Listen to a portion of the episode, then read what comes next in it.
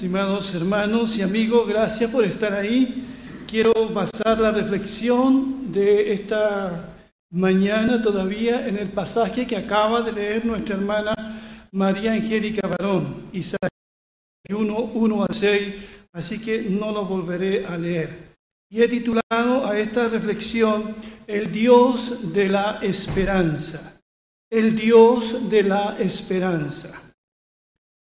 En el año 700 a.C. aproximadamente, el imperio asirio, dirigido por el rey Senaquerid, quiere también atacar y doblegar Judea y su capital, Jerusalén.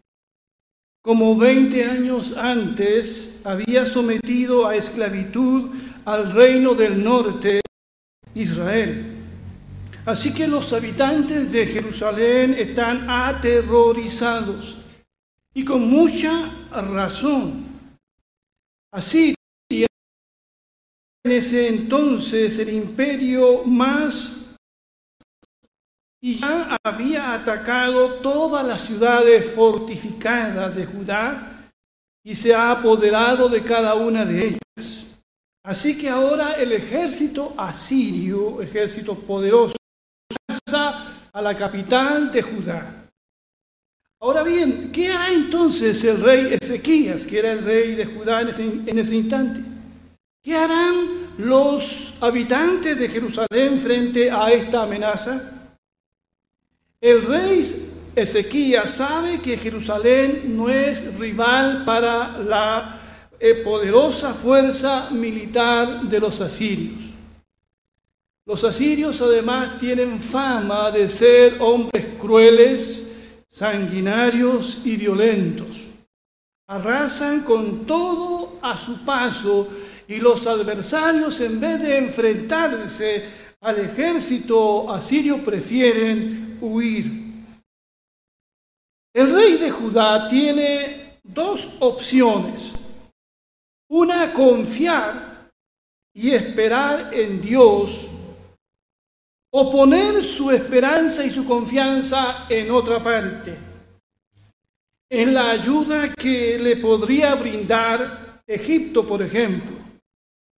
Por eso este pasaje de la Escritura comienza diciendo en el verso 1, ay, ay de los que van a Egipto en busca de ayuda, ay de los que ponen su esperanza en la multitud de sus caballos y carros en la fuerza de sus jinetes, y no vuelven los ojos al Santo de Israel, ni buscan al Señor. Frente a un problema real, el pueblo de Judá decide mirar a Egipto por ayuda, al mismo pueblo que un día los oprimió por más de 400 años. Qué extraño parece todo esto. ¿Acaso ellos no son el pueblo de Dios? ¿Olvidó este pueblo todas las cosas que Dios hizo por ellos? Pero prefieren descender por ayuda, sí, descender, que mirar al Señor de los ejércitos. En Deuteronomio 17, 16 el Señor les había dicho cuando los sacó de Egipto que nunca más volvieran por ese camino, que nunca más miraran hacia atrás, que nunca más volvieran a Egipto. Pero claro, los egipcios en ese momento del ataque tienen multitud de caballos y carros, como dice el relato bíblico. Pero son los mismos carros y caballos ¿verdad? Que el Señor sepultó en el Mar Rojo. Así que en ellos está confiando el pueblo de Judá ahora, en la valentía de los jinetes egipcios. Pero Isaías les recuerda en el verso 3, los egipcios son simples hombres y no dioses. Sus caballos son carne y no espíritu cuando el Señor extienda su mano. Juntos caerán el que ayuda y el ayudado, y todos ellos rodarán por el suelo. Qué importantes son estas palabras.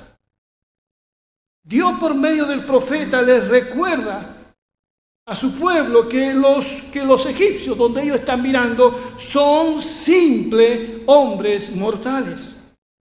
Así que Isaías de alguna manera aterriza al pueblo, los trae de vuelta a la realidad. Los egipcios no son Dios aunque pretendan serlo.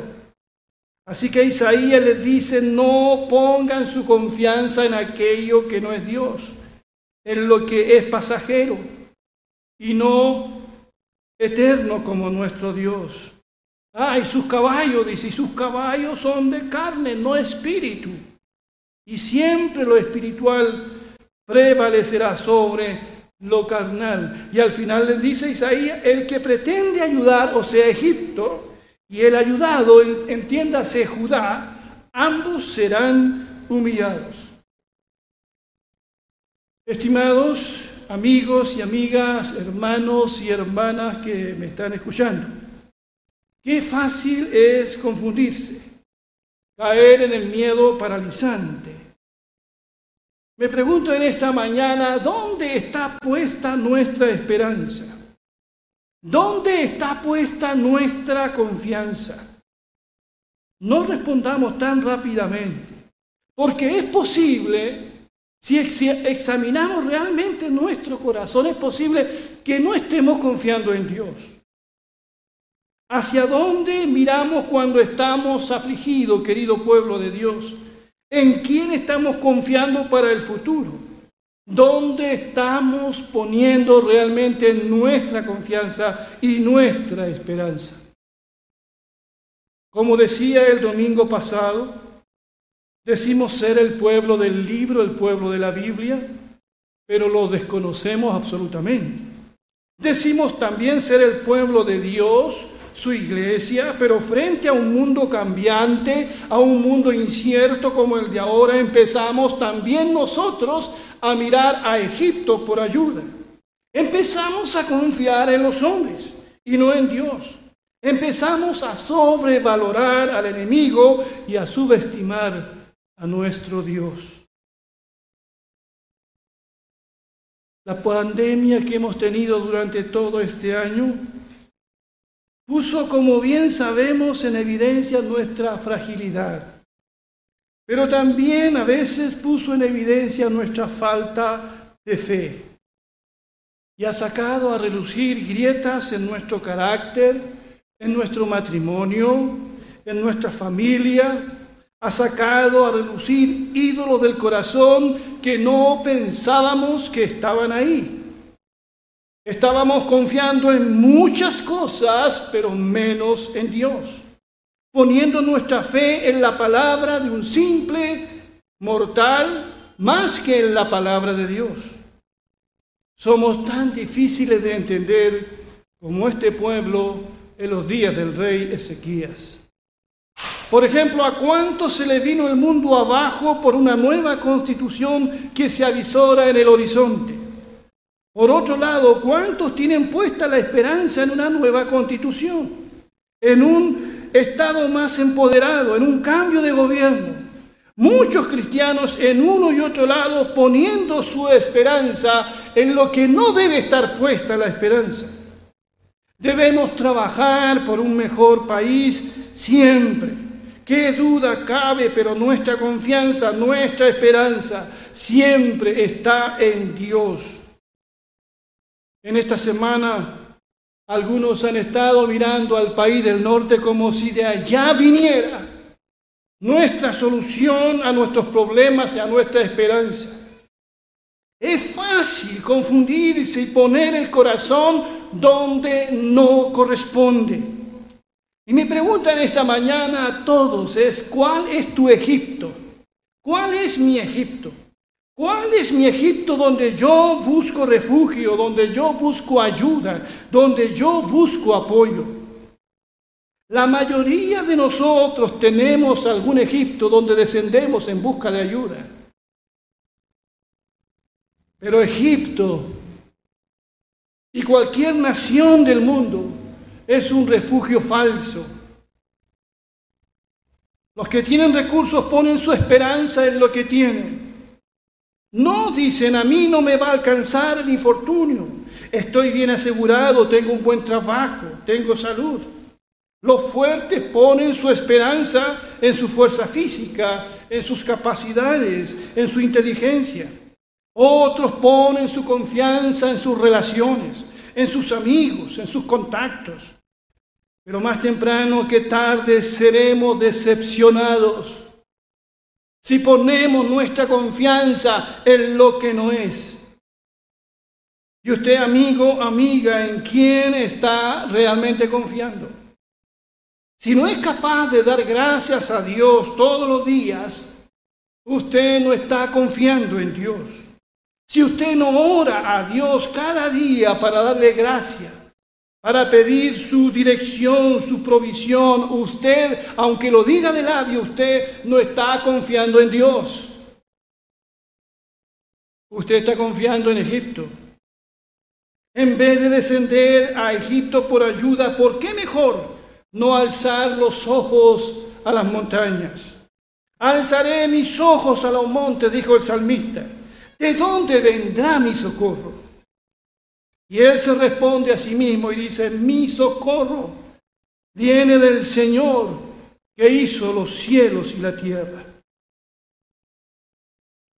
Da pena saber que el pueblo de Judá tenía razones para confiar en Egipto Quizás sus abuelos o se había transmitido oralmente el tiempo que ellos vivieron en Egipto. Suspirar de su ejército, su grandeza. Sí, tenían razones para confiar en Egipto, pero no tenían ninguna razón para confiar en Dios. Por eso mi pregunta en esta mañana, ¿en quién realmente estamos confiando? Isaías les recuerda más adelante quién es Dios. Y por si no lo sabemos, quiero recordarles en esta mañana quién es Dios. Solo leyendo un pasaje de la Escritura. Isaías 40, verso 18 al 26 dice, ¿con quién pueden comparar a Dios? ¿Qué imagen pueden hacerse de Él? El artífice prepara la imagen tallada el platero la recubre de oro y le funde cadenas de plata. El pobre le lleva como ofrenda madera que no se apolille y se busca un escultor hábil para que le talle una imagen que no se mueva. ¿Acaso no lo saben? ¿Nunca lo han oído? ¿Nunca les dijeron desde el principio? ¿Acaso nadie les enseñó esto desde que se fundó la tierra?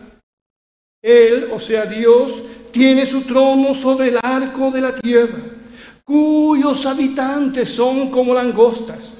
Él extiende los cielos como una cortina y los despliega como una tienda de campaña. Él convierte en nada a los poderosos, como los asirios, como los egipcios. Él convierte en nada a los gobernantes de la tierra, aquellos que creen hoy en, este tiempo tener el control del mundo entero y a quienes todos miran en cuanto a lo que van a decidir. No, Él convierte en nada a los poderosos y a los gobernantes de la tierra. Los trata como si nunca hubieran sido plantados, como si nunca hubieran sido sembrados, como si nunca su tronco hubiera tenido raíz en la tierra.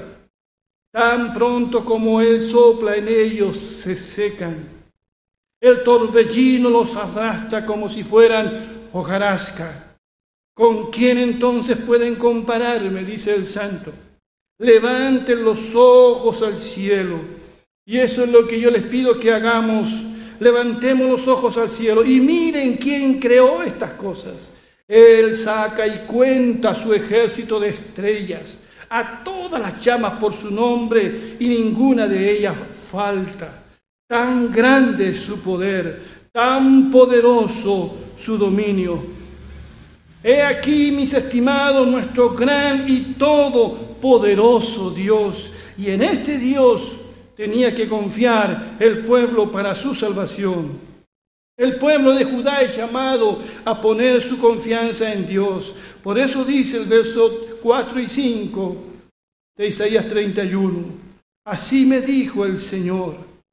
El Señor de los ejércitos bajará a pelear sobre el monte de Sión, sobre su colina.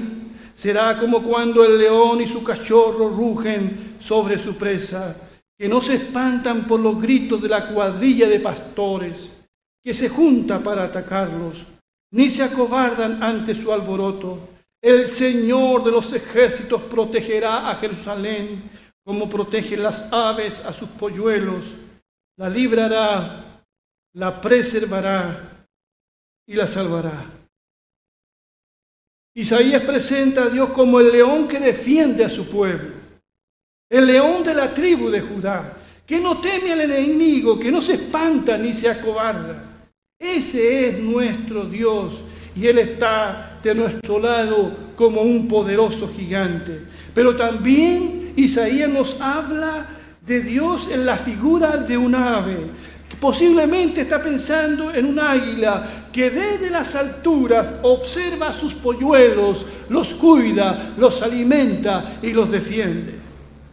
Qué preciosas son estas dos figuras que nos hablan de Dios el león y el águila. Bendito sea su nombre. Por lo menos tres cosas hará Dios aquí por su pueblo, según el verso 5. Lo librará, lo preservará y lo salvará. Y yo creo que esto también Dios hará con su pueblo en este tiempo. Nos va a librar, nos va a preservar y nos va a salvar. Bendito sea su nombre para siempre. Finalmente, y con esto termino, en el verso 6, el Señor le hace un llamado a través del profeta a su pueblo. Ustedes, israelitas, vuélvanse a aquel con quien tanto se han revelado. Vuélvanse a mí. No se vuelvan a los egipcios por ayuda. Vuélvanse a mí. Arrepiéntanse de sus pecados. Confíen en el Dios todopoderoso. Dejen de poner su confianza en Egipto, pongan su confianza y su esperanza en Dios, porque esta esperanza no avergüenza. Se cuenta que Víctor Frank, psiquiatra de origen eh, judío, entre el año 1942 hasta abril de 1945, Estuvo en varios campos de concentración, entre ellos el de Auschwitz.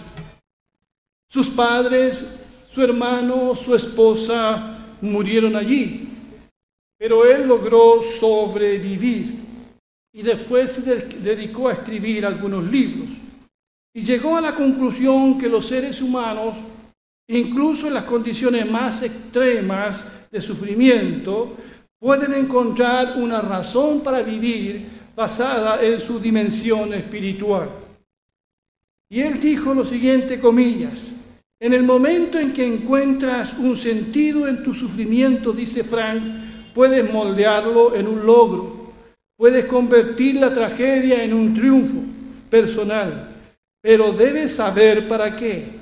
Si las personas no pueden encontrar ningún sentido en absoluto a sus vidas, Tal vez tengan algo con lo cual vivir, pero no tendrán nada por lo que vivir. Muchos de los prisioneros de los campos de concentración se suicidaron. Otros se resignaron a su suerte.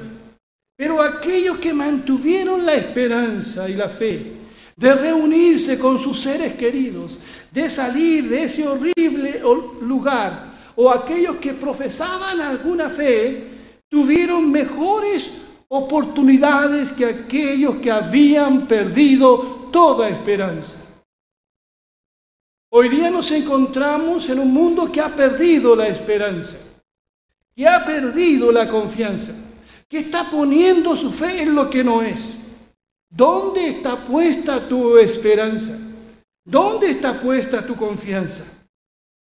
La respuesta la quiero leer aquí en Romanos 15, 13, 14, que dice que el Dios de la esperanza los llene de toda alegría y paz a ustedes que creen en Él, para que rebosen de esperanza por el poder del Espíritu Santo.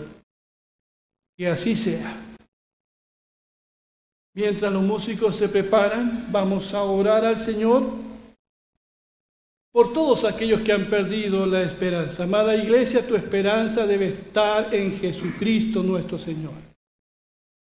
No importa cómo el mundo se nos pinte para adelante. No te pongas nervioso. Confiemos en nuestro Dios. Él es soberano y Él está sobre todo el mundo. A Él tenemos que mirar. Padre amado, en el nombre de Jesús yo te doy gracias. Te alabo y te bendigo en esta mañana, porque nos hemos podido reunir para adorarte, glorificarte. Señor, perdónanos si hemos confiado en Egipto, si hemos pensado que un cambio nos podría salvar si hemos puesto la esperanza en los grandes potencias de este mundo, si hemos puesto nuestra esperanza en el hombre, en su inteligencia, en su fuerza en Egipto. Pero Señor, tu palabra nos trae de vuelta a ti. Que nuestro corazón, que es engañoso, no se confunda que nuestra fe permanezca inalterable en ti, Dios Todopoderoso. Permite que te conozcamos más y más, porque tú eres más de lo que te conocemos pobremente. Dios, ilumina nuestra mente y nuestro corazón para que cada día tu grandeza nos sea revelada. Y oro por aquellos que están en sus hogares, por aquellos que escucharán esta palabra por aquellos que están confundidos, nerviosos, que puedan mirarte a ti, doblar su rodilla, entregar sus vidas a ti, porque tú eres el Dios de toda esperanza. Gracias porque has prometido volver a juzgar este mundo y a buscar a tu pueblo. Esa es nuestra esperanza gloriosa. Gracias Señor por tu amor y tu fidelidad. En el nombre de Jesús. Amén.